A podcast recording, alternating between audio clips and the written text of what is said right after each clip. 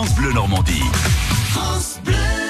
Une nouveauté à découvrir, pas très loin de Caen, au sud, à Évrecy, s'appelle Canopée. C'est une galerie d'insectes qui a ouvert en mars dernier. Et avec nous, pour nous en parler, Didier Chardin. Bonjour Didier. Bonjour.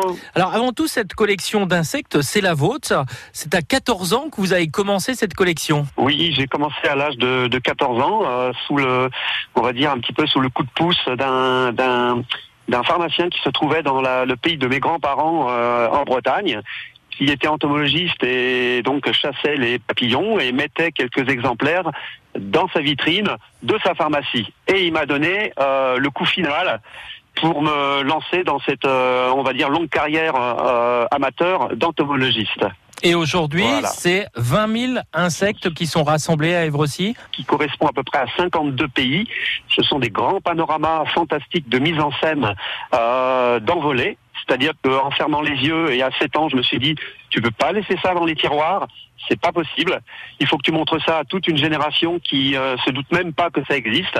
Et donc j'ai hésité, euh, j'ai décidé de les mettre d'une façon artistique et donc les, les faire repartir en envolée. Ce qui fait que c'est des grands panoramas de 3,50 mètres sur un mètre qui représentent chaque pays. Et il y en a 52 pour exactement euh, les, les quatre continents. L'idée, c'est d'inviter les gens au voyage au travers de cette exposition. Oh, bah alors là, vous avez donné exactement l'exemple euh, de ce que je, je mourine depuis des années, c'est-à-dire faire partir les gens en voyage, mais quelque part avec six pattes, c'est-à-dire avec les insectes. Quelques idées d'insectes que l'on va pouvoir découvrir. Euh, vous avez tous les. euh, en fait, euh, j'ai été assez, assez, comment dire, large dans ma collection. Je me suis jamais spécialisé puisque j'aimais tous les insectes, puisque je les prends aussi en photo. Je suis euh, photographe d'insectes, donc euh, je me suis attaqué un petit peu à, à tout ce monde des insectes, tous les continents. Donc on a les plus gros scarabées, euh, genre Titanus giganteus, les Goliaths d'Afrique. Euh, on a des Attacus atlas, les plus grands papillons de nuit du monde.